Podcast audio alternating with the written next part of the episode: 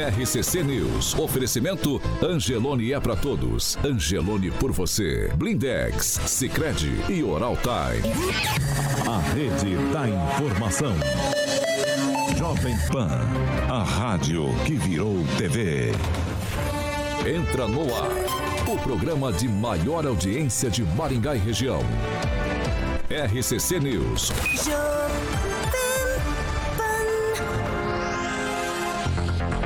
Olá, muito bom dia para você que nos acompanha aqui pela Jovem Pan Maringá 101,3. Muito bom dia para você que está com a gente pelas nossas plataformas na internet. Todos vocês são bem-vindos para participar, dar opinião e fazer perguntas aqui também na edição de hoje, sexta-feira, dia 2 de setembro. Jovem Pan e o tempo.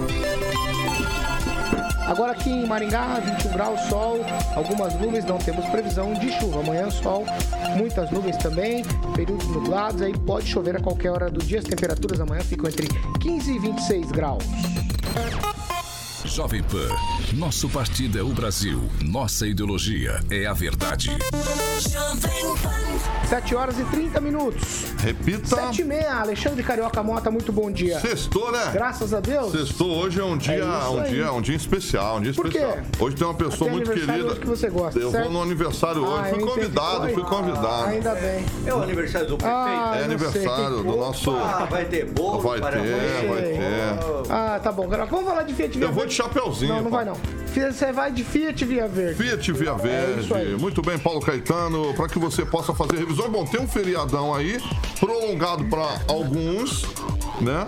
Então, se você pensa em viajar, você tem que fazer, obviamente, as revisões e manutenções necessárias do seu Fiat, meu camarada. Então, obviamente, a Fiat Via Verde sempre com ótimas condições para você, ouvinte da PAN, é, pode, de repente, compra ou, se você vai viajar, vai alugar um carro na Fiat Via Verde. Claro, vai ter experiência, digamos, de cair na estrada, Paulo, com um dos modelos da marca, tá bom? Então, vá lá na Avenida Colombo 8800, sabe aquela estrutura lindíssima ali próximo ao shopping Catuaí. E também no centro de Campo Mourão, tem Fiat Via Verde na Avenida Goerê 1500. Juntos salvamos vidas, Paulo. 7 horas e 31 minutos. Repita.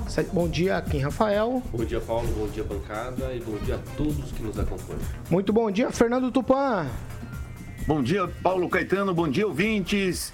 Bom dia, Gomide. Bom dia, Brasil. Bom dia, Paraná.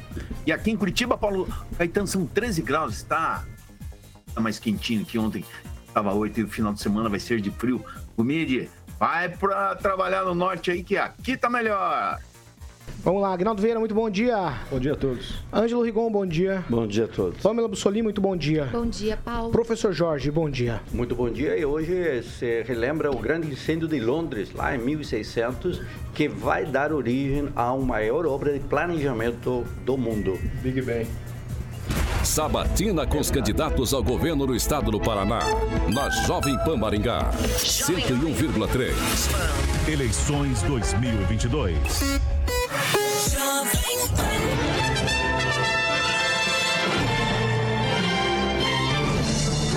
isso aí, continuando nossa sabatina com os candidatos ao governo do Paraná, eleições 2022. Eu preciso sempre lembrar você que nos acompanha que os nossos colunistas têm total liberdade. As, pergu- as perguntas são com temas livres e o tempo de resposta do candidato determina o número de perguntas que serão feitas aí durante o tempo total de 45 minutos, que está dividido em dois blocos. O primeiro bloco de 25 minutos e o segundo bloco de 20 minutos. Preciso também frisar que durante o break comercial na Jovem Pan, os nossos colunistas aqui, eles fazem menção dos participantes em nossas plataformas na internet e que ao final da sabatina o candidato tem um minuto e meio para considerações finais e aí convencimento do eleitor. Sabatina com os candidatos ao governo do estado do Paraná. Na Jovem Pan Maringá. 101,3. Eleições 2022. E hoje com a gente o candidato Ricardo Gomide, ele é candidato do PDT, Partido Democrático Trabalhista, ao governo do estado do Paraná, ele já foi deputado federal, vereador em Curitiba em 2014 na corrida pelo Senado, ele fez 12% dos votos no governo Dilma Rousseff. Gomide foi assessor do ministro do Esporte, Aldo Rebelo, além de fazer aí a gestão na Copa do Mundo de futebol e também dos Jogos Olímpicos. Para as eleições aí ao governo do Paraná, o Gomide se apresenta como um, entre aspas aqui, um fato novo e contra a candidatura e também do continuismo e a candidatura do atraso. Gomide, muito bom dia. Seja bem-vindo à Jovem Pan Maringá. Bom dia, bom dia a todos os ouvintes. Um prazer muito grande estar nessa manhã de sexta-feira conversando com vocês. Vamos lá, eu vou direto aqui para a gente já começar. O nosso cronômetro começa a marcar a partir de agora. Eu já vou para a primeira questão aqui. É, Gomes, o senhor, o senhor se apresenta como uma alternativa à polarização, certo? É uma situação bem parecida com lá do PDT no cenário nacional. Aqui no Paraná a gente tem o Ratinho, tem o Requião e a gente tem a candidatura do senhor. Como, é, como fazer para mudar esse cenário e o que está tão ruim no Paraná que precisa ser mudado para se colocar como uma nova alternativa? Bom, obrigado pela pergunta. O, eu acho que aqui no Paraná a tarefa é mais fácil do que nacionalmente. Nacionalmente tem a polarização, dois candidatos muito próximos um do outro e o Ciro, e agora mais recentemente a Tebet, né, procurando furar essa polarização nacional. Aqui nós temos um candidato com uma faixa muito maior de votação do que o segundo. Então, não dá para se dizer que aqui, na minha opinião, haja um grau de polarização. O que eu acho é que é, a candidatura do PDT, a minha candidatura, ela dá a possibilidade de que exista o segundo turno. Na prática, ia existir só duas candidaturas se o PDT não tivesse lançado candidato. Todos os candidatos foram tirados. De um lado, o Ratinho trabalhou para tirar os candidatos que poderiam fazer votos na faixa de votos dele. Do outro lado, o Requião fez a mesma coisa. Inclusive, tentou tirar a minha candidatura. Conversou de todos os jeitos com o Lupe, com quem pôde através do PDT para que eu não fosse candidato, que o PDT foi firme e manteve a candidatura. E nós acreditamos que tem aí uma faixa muito grande de votos a ser disputada. A eleição mal começou. Todo governador tem uma oposição, naturalmente, funcionalismo público, por exemplo, e essa oposição ela não se encontra na candidatura petista. Então nós vamos dialogar, vamos apresentar nossas propostas. Essas propostas foram construídas ao longo de dois anos, Paulo. O PDT fez viagens por todo o Paraná, conversou com o setor produtivo, com o movimento social, fez um documento que está registrado no Candex, que é o Projeto Paraná. Um documento denso, um diagnóstico, propostas e soluções para os problemas que existem no Estado. Então, essa é a nossa missão. Eu tenho uma bela chapa, a minha vice é uma advogada negra de luta, a doutora Elisa. A gente apresenta como candidata ao Senado também a doutora Desirê, uma professora destacada da Universidade Federal do Paraná. Então, quando eu digo que o PDT é o fato novo dessa eleição, é porque, de fato, está apresentando três nomes que defendem um olhar de futuro para o nosso Estado. Você me perguntou sobre é, os atuais candidatos. Né?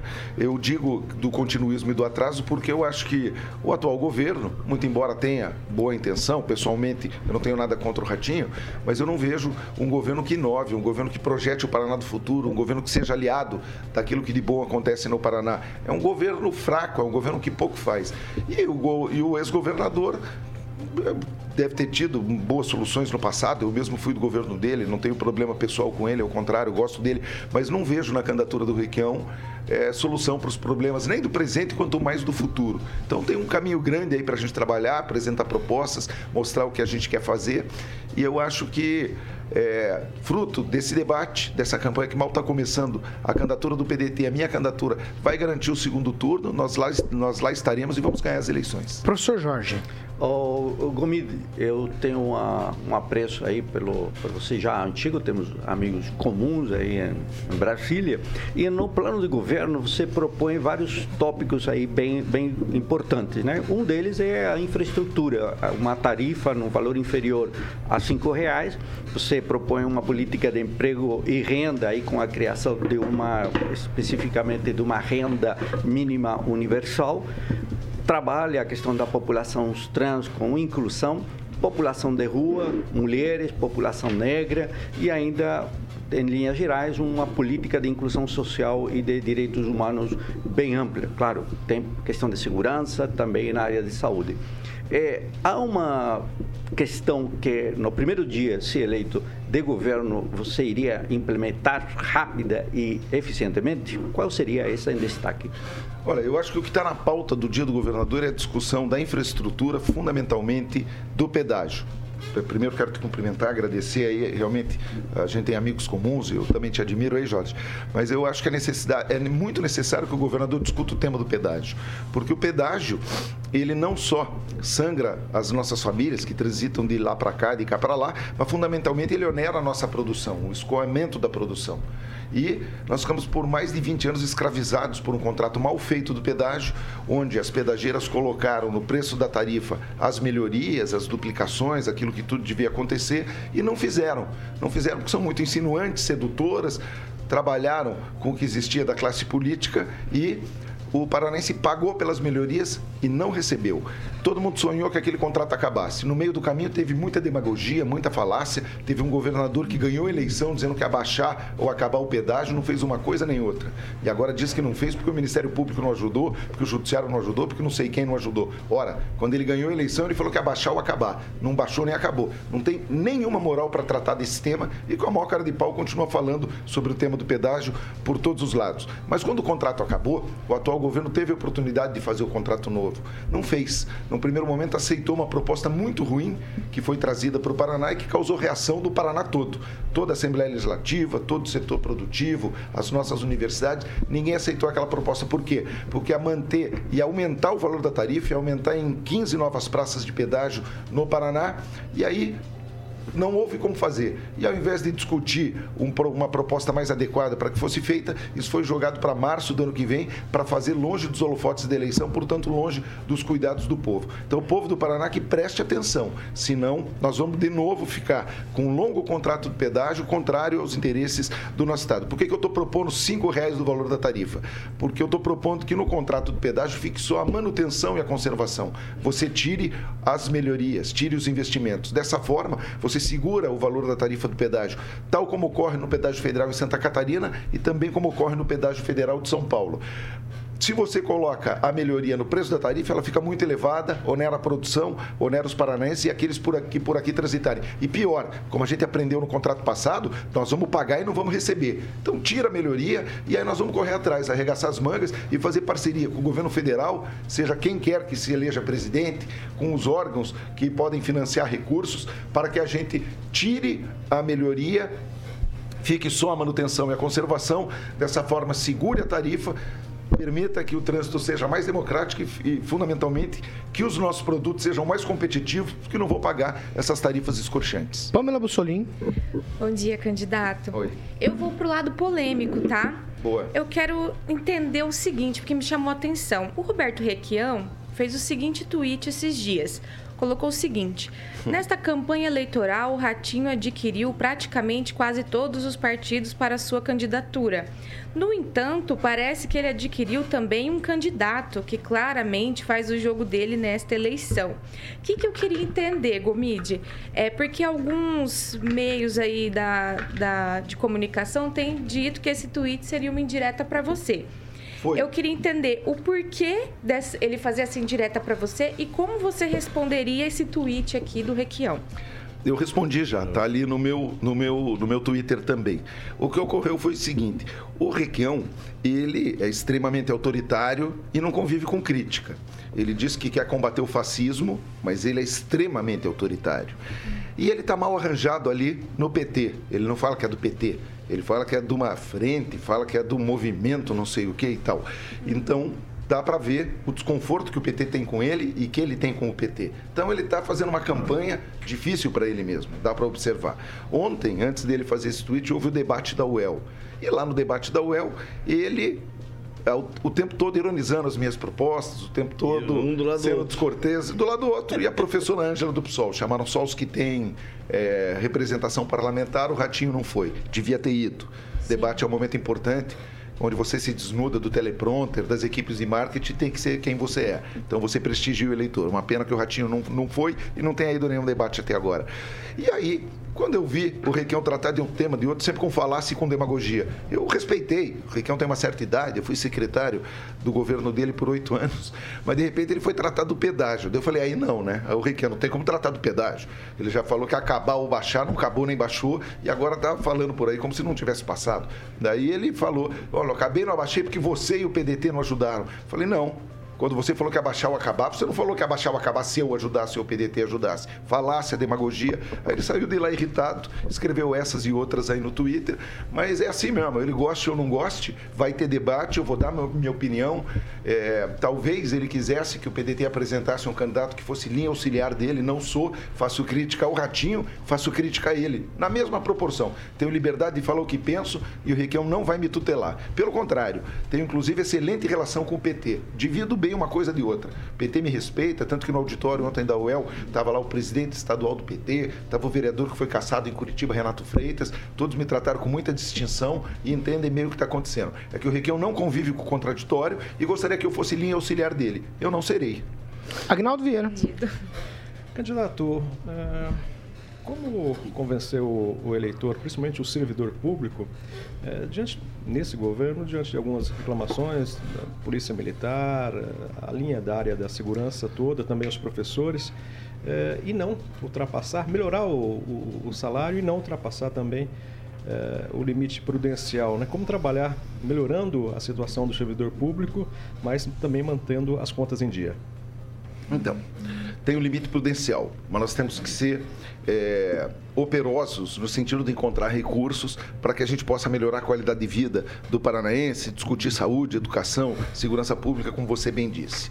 Eu estudei o orçamento do Estado e vi, por exemplo, que nós temos ali 17 bilhões de renúncia fiscal só no ano de 2022.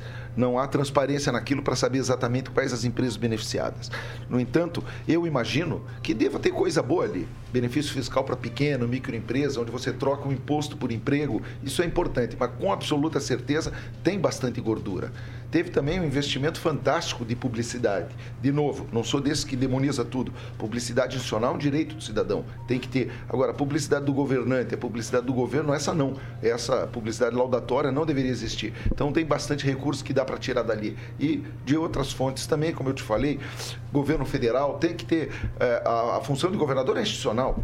O cara não pode ser governador e achar que só vou tratar se o presidente for do meu partido. Ele tem que cumprir a sua missão. Nós vamos fazer isso. Há organismos de financiamento, órgãos bilaterais, Banco Mundial, etc. e tal. Então nós vamos tratar dessa forma. Segurança pública. Eu tive reunido com as associações de policiais militares e também com a comissão de concursados da Polícia Civil, com delegados, meus amigos, instituições que representam os policiais. O discurso é comum, um um desprestígio completo da polícia.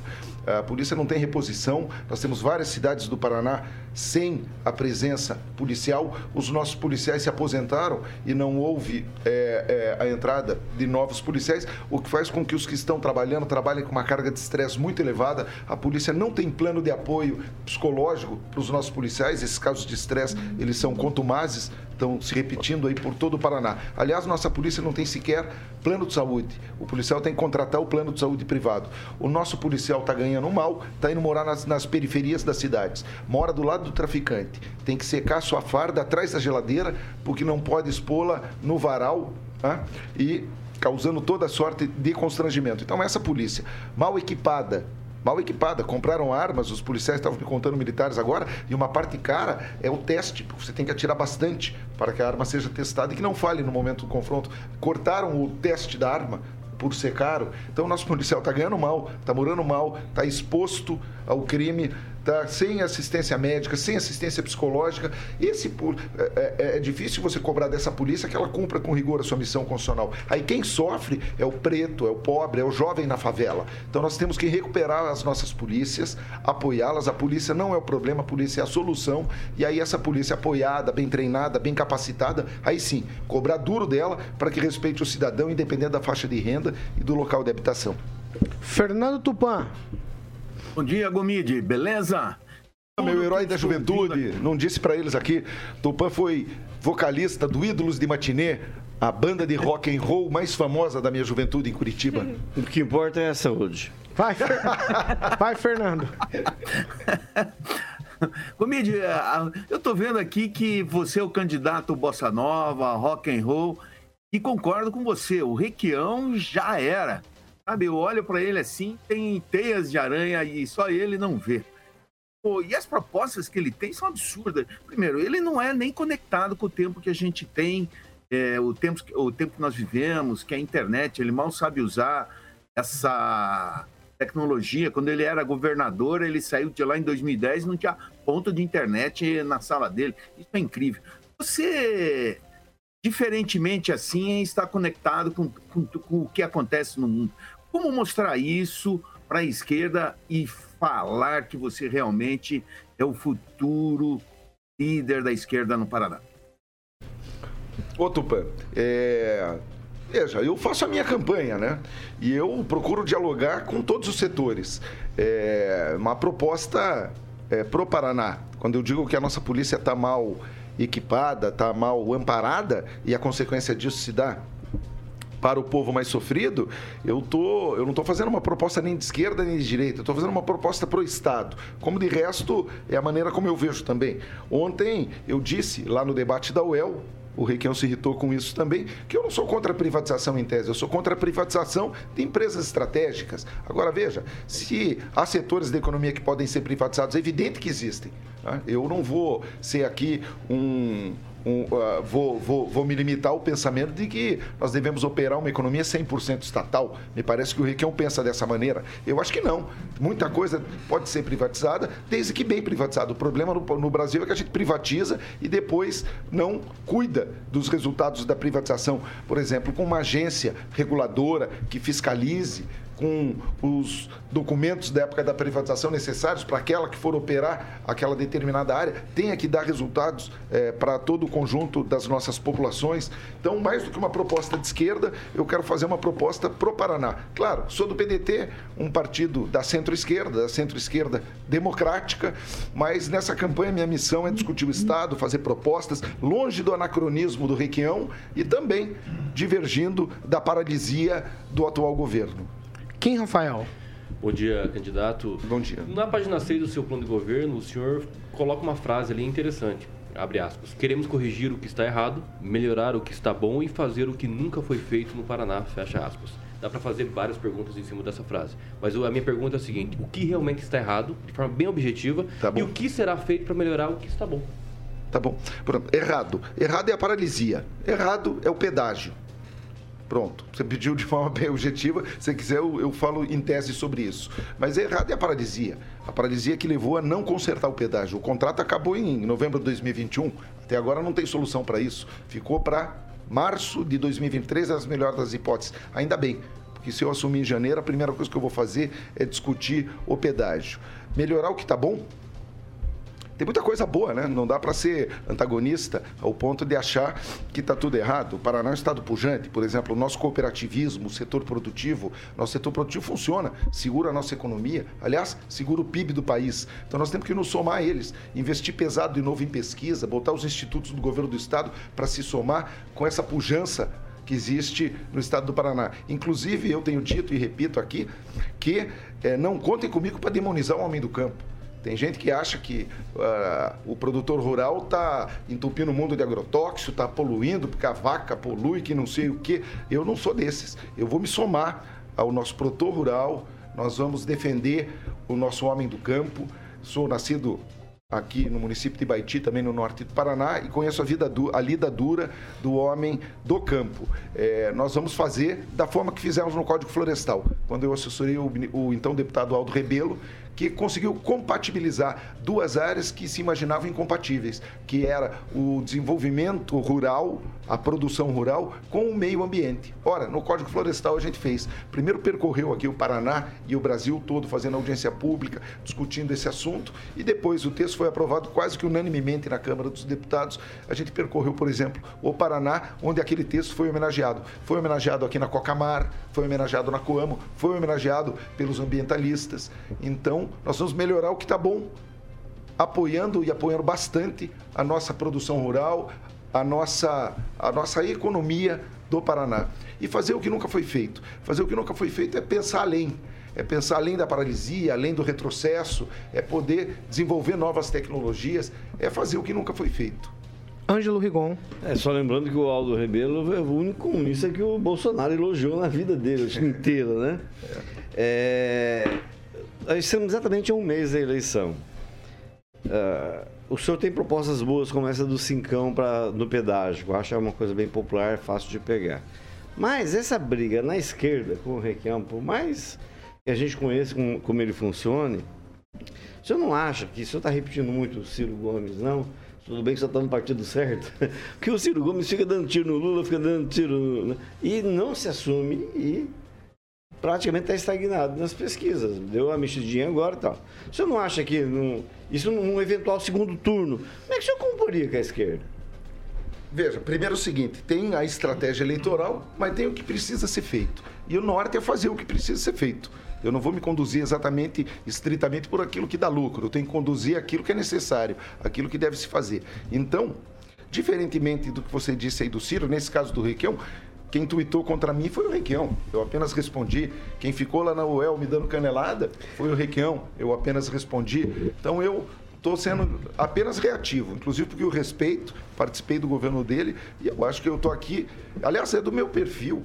Meu perfil é apresentar proposta, debater o Estado, discutir conteúdo, não discutir pessoas. É o Requião que força esse debate, que é um debate inóspito, um debate que não traz luz, muito pelo contrário, mas é o estilo dele, né? O Requião ele trabalha com, essa, com esse maniqueísmo, o bem e o mal, enfim. Eu lamento, eu quero é discutir proposta. Não quero falar mal pessoalmente do Ratinho, não quero falar mal pessoalmente do Requião, pelo contrário, tenho simpatia pelo Ratinho, tenho respeito pelo Requião, eu quero discutir projeto. Difícil discutir projeto com o Requião. Ele, como não tem, ele fala do passado e fica incomodando as pessoas. Ó, é, vamos lá. É, ó, na saúde, uma das propostas que o senhor tem é descentralizar os serviços aí com novas tecnologias, formação de recursos humanos. Eu vou trazer aqui para a região de Maringá, nós temos uma chaga aqui, que é o dito Hospital da Criança, certo? Aí, muito se fala, a gente discute aqui nessa bancada, candidato, sempre que esse hospital já foi é, anunciado para nove meses está funcionando, já tem quatro anos e não funciona. A gente tem informação de que não vai funcionar nos próximos anos, provavelmente, porque não tem nenhum projeto de viabilidade com descritivo de funcionários, o que vai precisar para evidentemente funcionar. É um baita de um elefante é, branco aqui na cidade. O senhor tem essa proposta aí para descentralizar o serviço. Não sei se o senhor está por dentro do, dessa história do Hospital da Criança. O que fazer para resolver se o senhor assumir é, o governo do Estado? Olha, especificamente sobre o Hospital da Criança, o que nós vamos fazer é apoiar, angariar recursos e ver o que o Estado pode fazer para que a gente retire um elefante branco e ele possa atender o conjunto da população. Mas sobre a questão da saúde, a tua pergunta, essa questão da descentralização é outro elefante branco aqui no Paraná. Entra governador, sai governador, todos os últimos falaram que iam descentralizar a saúde. Nenhum descentralizou. O que acontece é que você vê o paciente tratado sem nenhuma dignidade, sendo colocado numa ambulância e mandado para Curitiba, vai sacolejando. A fila da cirurgia eletiva é gigantesca. O cidadão vai lá no hospital, manda ele voltar para casa porque ele não está na emergência, ele fica aguardando para ser atendido. Quando volta, volta porque teve um problema, aí sim o quadro é de emergência. Aí então para ele restaurar a saúde vai ser muito mais difícil, às vezes morre na fila, e o SUS, que podia ter tratado lá no início e gastado X, vai gastar muito mais porque a situação foi agravada. Ninguém resolveu o problema da saúde. Tem que resolver com dinheiro, mas fundamentalmente tem que resolver com gestão. E a gestão e a parceria com os consórcios regionais e outras soluções que precisam ser dadas. Candidato, eu falei do Hospital da Criança porque esse hospital, ele em tese, em tese, há um aqui a gente chama de turismo da morte. Famílias de todo o norte, noroeste, interior do estado, de alguma maneira, se deslocam com a família toda para Curitiba para tratar dos filhos. Pequeno Príncipe. E, e aí, outros. Pequeno Príncipe, Erasto Gerdner e também lá no, no HC, que é o Hospital das Clínicas. E aí a gente sempre fica aqui discutindo aqui no interior, puxa vida, como fazer para melhorar? Aí veio essa ideia, que eu não sei exatamente como foi concebida, mas é uma ideia que é, é somente uma ideia, não passa de uma ideia. E a gente fica nessa história todo o tempo todo.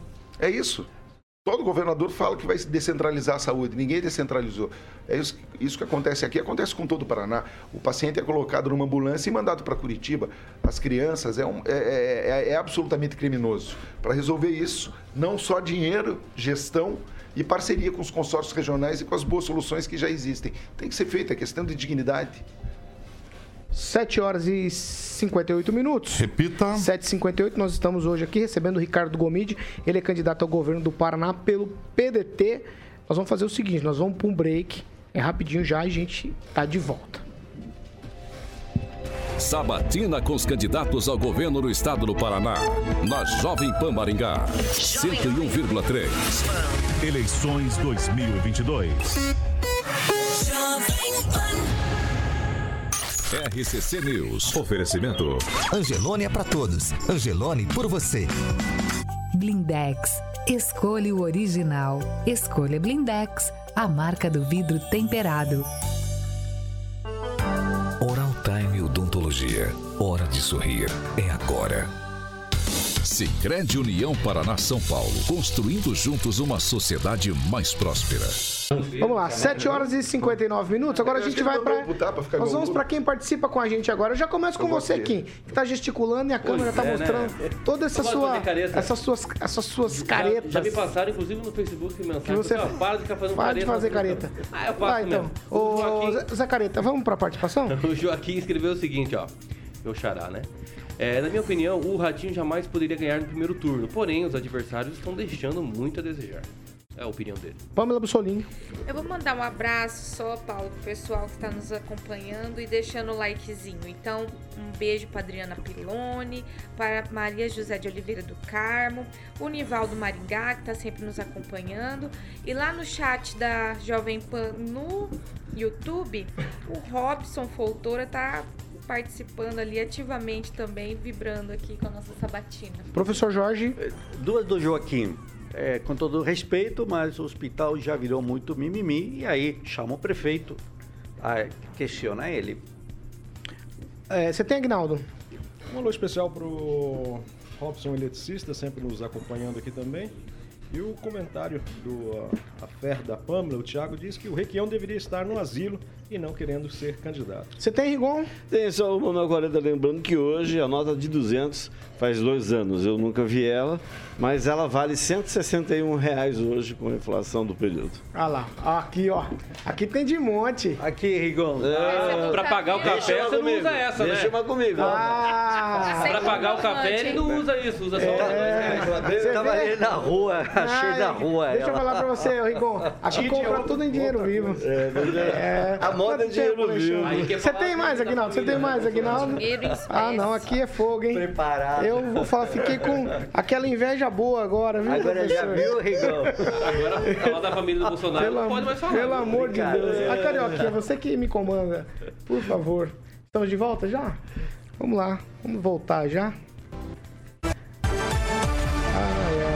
8 horas e 1 minuto. Repita. 8 e 1. Hoje a gente recebe aqui Ricardo Gomide, ele é candidato ao governo do estado pelo PDT e a gente é, está sabatinando os candidatos ao governo do estado nas edições das 7 da manhã e os candidatos ao Senado às 18 horas aqui na Jovem Pan Maringá. Mas antes disso, Carioca, segunda meia hora do programa, um oferecimento de Jardim de Monet, Termas Residência. Em- Paulo empreendimento Caetano. Vai pra visitar, volta pra. Pra morar, claro, exatamente. Mas Aquele é empreendimento lindo, maravilhoso. Iremos lá já na próxima fase. Conversei com o Giba. É, como eu sempre falo aqui, o Giba gosta que eu frise sempre. O Angelito tem que ir. O nosso querido professor e o Agnaldinho, que vai jogar um futiba comigo lá. E aí deixa a Pamela na piscina lá com o Thiago pra ela ficar feliz. Lembrando que tem o bar molhado, que já foi entregue aos moradores, executadas aí também convidados, e piscinas para crianças, tá bom? Então, é, os lotes você encontra com a galera da Monolux. Para mais informações, no telefone 3224 3662. 3224 3662. Paulo é a galera da Monolux para que você possa comprar seus lotes e construir uma mansão igual do meu querido amigo Ângelo Rigol. Tem um site lá, Jardim de Monet Residência.com.br e um beijão para o nosso querido amigo Giba. Sabatina com os candidatos ao governo do estado do Paraná. Na Jovem Pan Maringá. 101,3. Eleições 2022. 8 horas e 2 minutos. Repita. 8 e 2. Agora é o seguinte, nós vamos para o segundo bloco. Você que nos acompanha todos os dias já sabe. é, o segundo bloco são 20 minutos de entrevista com o candidato. Hoje a gente recebe Ricardo Gomide, candidato ao governo do estado pelo PDT. Eu vou pedir para nossa equipe agora colocar o cronômetro para voltar a marcar a partir de agora e eu vou tocar a bola para Kim Rafael. Candidato, o senhor falou ali da minha resposta sobre o pedágio ser um erro, né? Então, o que realmente é fazer, assim, mostrando um processo de como discutir isso é, para que o pedágio não continue sendo o erro no estado do Paraná, é, de como que o senhor vai trabalhar, se já existe algum projeto, alguma, algum planejamento de como, qual é a, forma que o senhor desejaria que fosse o pedágio hoje no estado do Paraná. Ok. O, então, o que, que eu fiz? Eu fui conversar com quem entendia do assunto e estudar as soluções que existem por aí afora. Por exemplo, por que, que o pedágio é barato, o pedágio federal é barato em Santa Catarina, por que, que o pedágio federal é barato em São Paulo? Fui também discutir com o núcleo da Universidade Federal do Paraná, que estuda o pedágio, que é comandado pelo professor Fábio, que tem a participação do professor Fábio Scatolin, que coordenou o meu programa de governo. Fui também na Assembleia Legislativa, tem alguns deputados ali que debatem esse tema há muito tempo, em particular o deputado Romanelli. Falei com todos eles, com o Romanelli, diversas vezes estudamos o assunto, debatemos, para poder compreender melhor isso. Fui falar com o César Silvestre, que era candidato, tinha estudado também o assunto, é um rapaz muito estudioso, infelizmente fizeram lá um lobby muito grande e conseguiram retirá-lo da disputa. E o César tinha uma proposta que era o free flow, que você coloca no carro, que, que é medido como se fosse aquele sem parar, e você paga pelo quilômetro rodado. Eu não acho a melhor solução, mas fruto desses debates e dessas conversas, fiquei com a convicção de que a gente deve retirar, como disse no início, o investimento da tarifa e você faz a tarifa apenas para manutenção e para a conservação. Com isso, você mantém as rodovias num nível excelente cobra no máximo cinco reais. Por que, que eu digo isso? Porque é o que é cobrado em Santa Catarina, em São Paulo, cerca de quatro reais. Eles fazem a manutenção e a conservação. E Fundamentalmente por quê? No contrato passado a gente colocou as melhorias, o Paranense pagou e as empresas não fizeram. Por que, que não fizeram? Porque iam lá para a Assembleia Legislativa, para os governos do Estado, insinuantes e sedutoras, aí faziam de conta que iam diminuir o aumento quando do reajuste da tarifa e dava lá um trocado de desconto ou nada de desconto e o governo abria mão da duplicação aqui, da melhoria colar. Então a prática demonstrou que você não deve colocar a melhoria na tarifa. Porque se você colocar, aliás, o Ratinho está propondo isso, é um erro porque o paranaense vai pagar, como pagou nos últimos 24 anos, pelas duplicações e pelas melhorias. Esse dinheiro foi para o bolso das pedageiras e, além de onerar as famílias, fundamentalmente onera o escoamento da nossa produção, torna o produto paranaense menos competitivo. Então nós vamos fazer, eu tenho dito a cinco reais, porque se Santa Catarina faz, São Paulo faz, nós vamos fazer aqui também. Professor Jorge. A questão dos aterros sanitários é um tema aí que envolve já uma discussão muito longa. No seu programa você fala de lixo zero, né? E aí há um conjunto de, de propostas. No entanto, dentro do seu programa não há uma discussão específica que trate dos aterros e ainda das alternativas que a ele podem ser, mesmo porque no estado do Paraná um percentual elevadíssimo, eh, e aí se fala de 30, 40, eh, por cento de não aterros, lixões que ainda operam. Como é a política ambiental nesse ponto específico de resíduos? Porque aqui a logística reversa, por exemplo, não é parte do seu programa. E um tema já trágico é as lâmpadas fluorescentes, que somente agora alguma coisa está sendo feita. Mas muitos municípios estão entrando na onda de substituir essas lâmpadas por lâmpadas de LED e nenhuma política de logística reversa acompanha essas parcerias pública-privadas. Como fica essa questão? Então, aí é mais como uma meta, né? De que a gente atue no sentido da diminuição do lixo e do lixo zero como, uma, como, uma, como um objetivo a ser resolvido. O problema dos aterros sanitários contra os lixões, eu participei disso muito quando fui vereador de Curitiba. A gente tem que dar soluções é, conjuntas para isso, não adianta apenas uma cidade resolver, você tem que unir a região metropolitana toda para para achar soluções também na área da saúde, quando eu falo de descentralização, isso é válido. E nós temos na área do meio ambiente é, Jorge, é, problemas graves aqui no Paraná, como por exemplo, 52% dos nossos municípios têm baixa ou média segurança hídrica. Então falta água. É costumeiro, falta água, por exemplo, em Curitiba. Isso dá prejuízo de qualidade de vida para as famílias, mas também, do ponto de vista da nossa economia, causa dificuldades né, e prejudica a produção das nossas empresas. Eu. É, dentro dessa, dessa área que você está me perguntando, apresento um programa que já foi construído na prática também, não é reinventar a roda, que é o Paraná Cultivando Água Boa.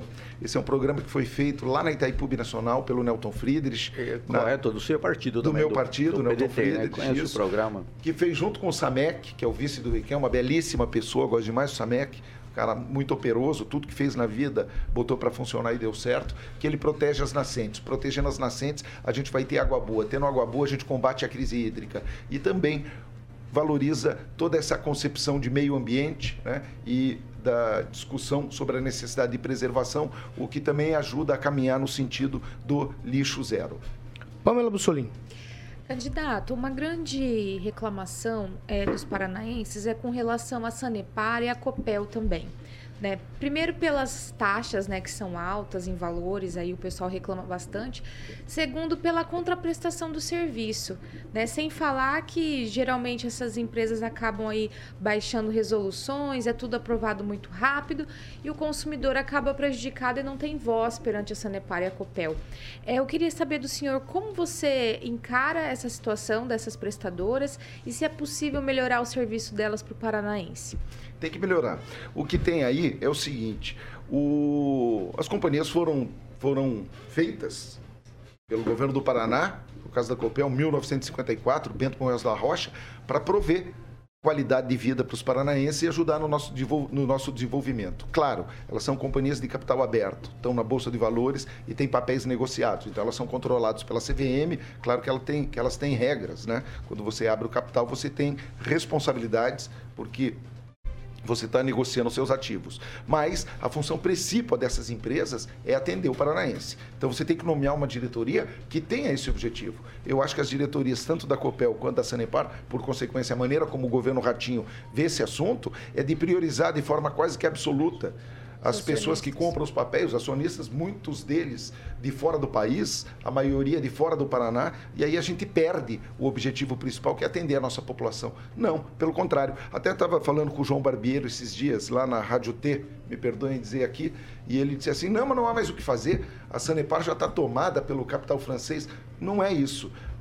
Na Copel, sem dúvida, nós temos a maioria das ações eh, com direito a voto e na Sanepar também. É o dono do Paraná que comanda essas empresas, portanto, o resultado delas deve voltar para o povo do Paraná. É o governo do estado que nomeia a diretoria da Sanepar e é o governo do Paraná que nomeia a maioria dos conselheiros. Tem lá, acho que, dois eh, conselheiros apenas privados, os outros todos são do governo do estado. O problema é que a gente está nomeando gente para chefiar essas empresas que não tem compromisso com o povo do Paraná. Então, isso aí você resolve no momento que assumiu o governo do estado. Bota gente ali que entenda do assunto, que vai entender a questão de remunerar o capital, mas fundamentalmente vai utilizar essas empresas para prover água e eletricidade com qualidade e com preço justo para a nossa população e, claro, ajudar no desenvolvimento regional. Porque a Copel, ela pode funcionar e bastante para ajudar no desenvolvimento do estado do Paraná, não apenas na eletricidade, mas também em outras formas. Então, fundamentalmente, e isso é a minha crítica fundamental ao governo atual, falta gestão.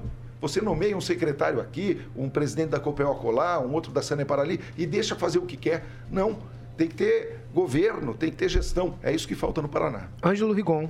Não, eu só queria saber, normalmente, de, de política, se o senhor concorda que, além de uma crise, digamos, administrativa, eh, moral, também ideológica, de forma geral na política, o que faz as pessoas se afastarem tanto do exercício da política, da boa política, quanto falar não muito bem dos políticos. Dou um exemplo aqui no caso da última eleição para governador. Era primeiro e segundo lugar, Ratinho e Cida. Hoje a Cida está do governo. O Ratinho, o senhor mesmo falou, abriu um leque para composição para não ter adversário, tornando difícil, por exemplo, o trabalho de candidaturas como a do senhor. Eu, eu só queria saber se o senhor consegue entender isso. Se isso provoca realmente no eleitor essa espécie de repulsa que a gente está vendo dele em relação à política como um todo. Você tem razão. Aqui no Paraná houve isso. No entanto, é um momento que nacionalmente ocorre exatamente o contrário. É um momento onde o eleitor está participando da eleição, está olhando o que está acontecendo, está tomando lado as discussões de política. Tomaram conta das rodas de cafezinho, do boteco, das universidades. Ficou um momento bastante ideologizado. Aliás, não é só aqui, talvez seja no mundo. Né? Aliás, ideologizado para os extremos. Houve momentos que era para o centro, aqui não. Houve esse episódio ontem lá, onde a Cristina Kirchner foi. O cara atirou, né? Com cinco balas no revólver, graças a Deus falhou, mas é um momento muito ideologizado nacionalmente, pelos extremos, um momento onde a população está prestando atenção. Eu acho que isso é ruim, claro que é ruim, mas por outro lado é bom também, porque a participação popular é que ajuda a que as coisas mais tarde sejam encaminhadas. Aí eu, e é- e é exatamente aí que eu acho que o papel do Ciro tem que ser destacado. Porque ganhe quem ganhar nacionalmente não vai pacificar o país. Ganha um, o outro lado vai dizer que foi fraude, que a urna não era correta. Ganha outro, vai dizer que é fascista, quer dar o golpe. O Ciro está fazendo proposta, estudou o país, é um cara muito preparado, centrado, se destacou em todas as sabatinas, inclusive no debate da Bandeirantes com os outros candidatos. E eu acho que só o Ciro tem condição de atravessar esse pântano e nos levar a um porto seguro. Vamos ver. Eu faço a campanha com o Ciro, vou estar com o Ciro aqui. Ele já veio três vezes na minha campanha, tem me prestigiado bastante. Vem agora de volta, dia, dia 8, vou fazer um- uma live com ele em Curitiba. Aquelas coisas que o João Santana, publicitário dele, que tem boas sacadas, faz. E aí, no dia 9, a gente vem aqui para Maringá. Vamos fazer uma caminhada. Ah, desculpa, para Londrina. Vamos fazer uma caminhada no calçadão. Eu estou tentando trazê-lo também a Maringá. É que ele tem uma agenda em Florianópolis, mas a gente quer ver se consegue compatibilizar de forma que no dia 9, ele, além de Londrina, consiga vir nos prestigiar aqui em Maringá. Fernando Tupan. Pois é, Gomide. Você está se destacando mais sem ter aquele ranço de ódio, sem ter a carta de Puebla por debaixo dos braços e catequizado por um sistema fracassado. Estou vendo que você adaptou o que tem de melhor várias doutrinas. Isso é bom para o Paraná ou O que, Tupã? É, essa retórica demagógica? Não, eu não estou falando em, de- em- em demagogia, mas você está apresentando uma coisa assim que todos nós estamos acostumados. Por exemplo, recentemente nós entrevistamos o governo Requião, o ex-governador Requião. Ele mostrou que está atenado do que acontece no mundo, pregando o que você falou muito bem, que é o ódio, que é briga. É impossível esquecer ele tentando quebrar o dedo do Fábio Silveira, e fazer gracinha com os professores, e trucar com, o- com a história do pedágio. Então, o Requião a gente sabe que é um cara que só fica trucando e, tipo assim, contar mesmo a verdade assim, eu, eu acompanho ele há mais de 30 anos, eu não consigo enxergar isso. E, e, tipo assim, você está passando uma sinceridade e mostrando que o caminho do socialismo não é aquele é, caminho do confronto, da guerra o tempo todo. E isso você está mostrando para o eleitor. Isso eu fico bastante feliz e vejo que o socialismo ainda tem uma esperança que não seja a coisa de Lula, Requião, infelizmente. Não, então, eu falei daquela retórica demagógica do passado que se faz, né? É, também não me convence essas conversas fiadas aí. Mas deixa eu te falar o seguinte: ontem quem mediou o debate e sentou entre mim e o Requião foi o Fábio Silveira. E eu esqueci que o Requião tinha tentado quebrar o dedo dele numa entrevista, senão eu tinha dito no debate. Se esse programa tivesse sido ontem, eu já teria. Boa, Tupã, me lembrou de um fato lamentável da história política do Paraná. Você acredita que o Fábio ontem mediou o debate, sentou do lado do Requião e não me falou isso? Que coisa. E o dedo já estava restabelecido, tomara. Vamos lá, Aguinaldo Vieira, sua vez. Candidato, é na parte da educação, é, como melhorar a situação dos, dos colégios, né? não só na parte de infraestrutura, mas também do, do- do aprendizado, subir esse número do, do, do IDEB e também a relação com as faculdades, né? É, Maringá aqui com a UEM especificamente, uma excelente eh, universidade, porém estrutura, prédios inacabados, essa gestão entre reitores e governo do estado. Boa pergunta. O- duas coisas, né? Nosso sistema de ensino médio e as nossas universidades. Eu conheço bem a estrutura da Secretaria de Educação. Eu fui secretário de esportes e atuei prioritariamente colocando esporte nas escolas. Então, nós temos hoje é, um quadro de professores muito desvalorizado. Acho que o atual governo peca também porque investiu muito nas terceirizações e, para piorar, o secretário de Educação é um empresário de sucesso exatamente desse ramo. Então, eu divirjo da maneira como a educação vem sendo conduzida e acho que nós temos que valorizar os nossos professores. Eu, é, para tratar desse assunto, não só a minha história de vida, eu me elegi deputado federal com 23 anos de idade, passando nas salas de aula da UEM, da UEL, da Universidade Federal do Paraná, tenho compromisso com a educação. Tudo que fiz na vida foi compreendendo a educação como prioridade absoluta dos governos, porque educando um povo, você prepara o futuro, você contribui para que as coisas efetivamente melhorem. É, então, a valorização profissional precisa ser feita. Eu tive esses dias lá na sede da PP assinando o documento com o Sindicato dos Professores.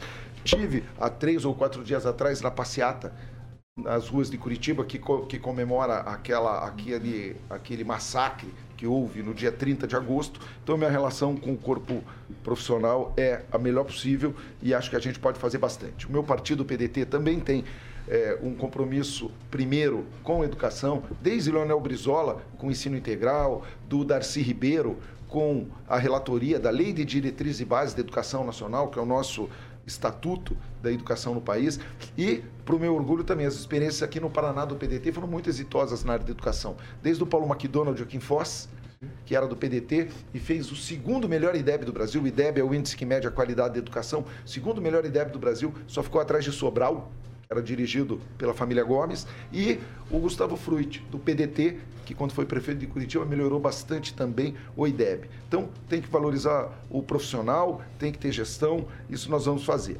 E do ponto de vista das nossas universidades, apoio total às universidades. O, a Lei Geral da Universidade, recentemente feita, é um assinte a autonomia das nossas instituições, compreende todas as instituições como se fosse uma coisa só, parametrizando-as e tornando as novas um, que tem problemas diferentes das que a gente já tem há muito tempo, como se fosse uma coisa só. Então, a Lei Geral das Universidades é uma coisa que eu vou rediscutir no primeiro dia do governo, montando uma comissão e tornando-a outra que respeite a autonomia universitária e que, e, que, que, torne as nossas universidades aptas a poder cumprir a sua missão histórica. Eu tive aqui com o reitor eleito da UEM, na outra vez que vim para cá, ganhei, ele ganhou a eleição no primeiro turno com mais de 60% dos votos, pude conversar com ele com a vice-reitora sobre a Lei Geral das Universidades. Ontem no debate da UEL, antes de ir lá para o local do debate, fiz questão de visitar a reitora e discutir também a Lei Geral das Universidades e a gente vai poder somar junto com as nossas universidades e não de forma corporativa, porque eu entendo que as nossas universidades elas não são das corporações que por ali estejam momentaneamente. Os funcionários, os professores, os estudantes, ela tem um compromisso social. É por isso que consome uma parte substancial do nosso orçamento, tem que consumir mesmo, isso é investimento, é fundamental. Se possível, a gente até aumenta, mas as, as nossas universidades têm que ser valorizadas precisam de autonomia e hoje estão sendo atacadas pela Lei Geral da Universidade. Candidato, o senhor respondendo a Pamela, me pareceu que o senhor tem bastante conhecimento a respeito da Sanepar. Eu preciso voltar nesse assunto, porque a Sanepar é um assunto crítico aqui na cidade por exemplo, a tarifa alta aqui na cidade, um serviço é, obviamente ruim que a Sanepar presta aqui. A gente sempre tem a ideia aqui de que o que não arrecada em outras cidades, eles colocam tudo nas costas de Maringá, da cidade de Maringá. Aí, eu, pelo, pelo que o senhor me mostrou conhecimento, eu preciso perguntar para o senhor. O prefeito aqui disse que vai, quer acabar com esse contrato com a Sanepar, que vai romper, que vai retomar o serviço de volta assumindo o governo do estado, dá para repensar o serviço da Sanepar em Maringá ou do jeito que está, tá bom? Dá para repensar sem dúvida e tenho certeza absoluta que eu, diferente do atual e diferente do anterior, vou ter uma situação de diálogo muito melhorada. Como te disse, o governador tem, seu, tem seu compromisso institucional de conversar com o presidente da República, seja ele de, de que partido for. Aqui no caso de Maringá vai ser mais fácil porque o prefeito é meu amigo, mas já me recebeu no seu gabinete, com o seu secretariado na semana passada. Eu saio daqui, vou hoje falar com ele. Ele, inclusive, era do meu partido, tenho com ele uma relação extremamente amistosa e pode ter certeza, os vínculos com Maringá, não só por aqui eu ter família, por eu ter uma história em Maringá, por eu ter sido eleito passando nas salas de aula da UEM, mas também por, pela boa relação com o prefeito, com os vereadores da cidade. Aliás, me permita dizer que eu estou acompanhado aqui da vereadora Ana Lúcia, candidata do meu partido, amiga antiga. O marido dela, o Luque, foi meu companheiro da agremiação a que fui filiado no passado, PCdoB, muito me orgulho.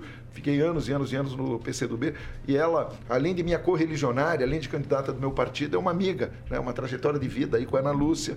Então nós vamos utilizar não só a função institucional, mas também todo o relacionamento, esse histórico de conversas né, e de bom entendimento que eu sempre primei para poder somar esforços do governo do estado com Maringá e achar soluções para Sanepar e para as outras áreas. Tá certo, ó, o tempo aqui já está esgotado, 8 horas e 23 minutos. Repita. 8 e 23, agora a nossa equipe vai colocar um minuto e meio ali para o candidato Ricardo Gomide fazer as considerações finais aqui na Jovem Pan Maringá. Candidato, o tempo passa a contar a partir de agora.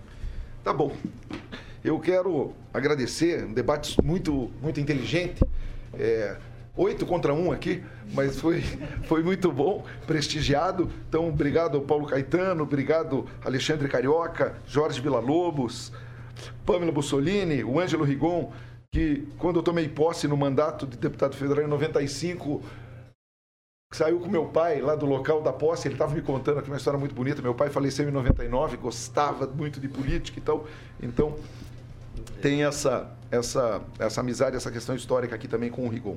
O Agnaldo Vieira, em Rafael, e lá de Curitiba, o meu amigo Fernando Tupan. Obrigado pela universidade. A minha candidatura, para finalizar, Paulo, ela tem esse norte nem a mesmice do presente, nem a demagogia do passado. Um olhar para o futuro, para achar soluções e somar forças com aquilo que de bom já vem existindo no nosso Estado. É melhorar o que está bom, corrigir o que está errado e fazer o que nunca foi feito. Tá certo. 8 horas e 24 minutos. Repita. 8 e 24, agora nós vamos falar de Mondonex, Carioca. Vamos lá de Mondonex, hein, professor? A professor Além fica do feliz. Horizonte, tem sempre Mondonex. Exatamente. Sei que o professor já está negociando lá com o Thiago, que é o gerente comercial lá da Mondonex, para que ele possa comprar uma casa lá no Mondonex Village lá e a entrada, professor, é de apenas 21 mil reais e o restante em até 48 meses. Paulo, é escriturado lá, decorado, mobiliado. Tem direito a um ano para que você possa passear de barco, tá bom? Então, vamos lá, 21 mil reais é, de entrada apenas, são 48 meses. O valor total fica 219,800 e 36 meses, valor total 209,800 reais. Agora, se você preferir, com o meu querido Kim e a Pamela, o valor total fica 203.506 reais, tá bom? Então, para que você possa ter esse empreendimento lá, o Mondonex Village, boa professor, 3211 0134. Já gravou, né, professor? Mandou bem. Já ligou lá? Falou com o Thiago, que é o gerente comercial da Mondonex. Lá você pode estar acessando o site mondonex.com.br. É o lazer inteligente Paulo Caetano nessa sexta. 8 horas e 26 minutos. Repita. 8 e 26. Eu preciso lembrar você que logo mais às 6 da tarde tem mais Sabatina. Hoje, Vitor Faria e companhia vão entrevistar o candidato ao Senado, Orlando Pessuti. Aí eu já vou me despedindo aqui de vocês. Quero agradecer a presença do candidato Ricardo Gomide aqui com a gente nessa manhã de sexta-feira. Tchau, Ângelo. Tchau, Pamela. Tchau, professor Jorge. Tchau, tchau. Kim Tchau, tchau. Rafael. Tchau, Agnaldo Vieira. E tchau, Fernando Tupan. Até mais. Até, hasta la vista, Fernando. Eu acho que é na quinta. Tchau. Ai, ai.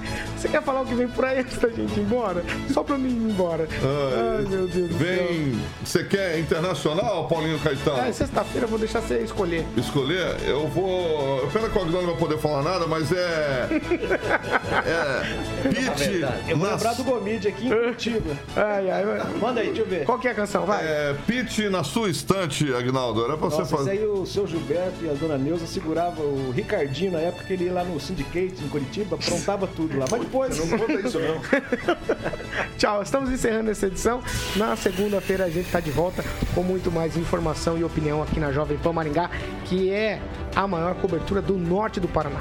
4 milhões de ouvintes, 27 anos. Nosso compromisso é sempre com a verdade. Tchau para vocês e até mais. Tchau.